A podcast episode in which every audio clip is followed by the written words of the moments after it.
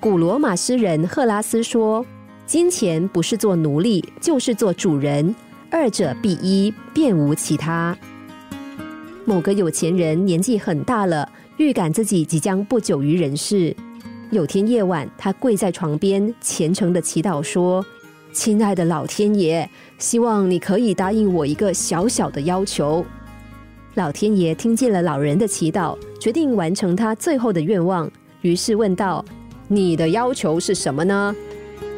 老人说：“我希望当我上天堂的时候，可以随身携带一些财物。”老天爷为难的说：“可是这是违反规定的，况且等你到了天上，也用不到任何财物啊。”但老人十分固执说：“老天爷呀，我一生没有什么牵挂的，唯独就是对我的财产放心不下。”就请你答应我吧，老天爷不忍心拒绝，说：“好吧，不过你只能够携带两个皮箱的财物。”老人把皮箱准备好，几天过后，他便合上眼睛离开了这个世界。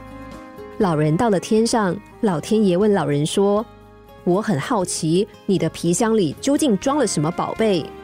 老人得意的打开皮箱，两只皮箱中都装满了金块。老天爷讶异的说：“怪了，你为什么要带地砖到天上？”老人定睛一看，才发现原来天上的街道竟然都是以金块铺成的。这个故事看来荒谬，却提醒了我们一个重要的道理，那就是对金钱的过度执着其实没有什么意义。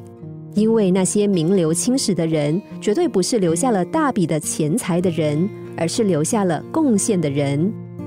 许多人花了一辈子的时间追求金钱，尽管名下有很多的名车豪宅，但是当死亡来临，无论这些资产有多么的珍贵，却都不能够带走。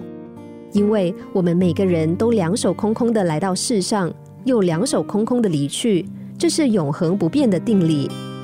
何不学会减低自己的欲望，省下追着钱跑的时间，用来换取人生中更有价值的事物，或是尽己所能，在这个世界上留下一些善美的贡献呢？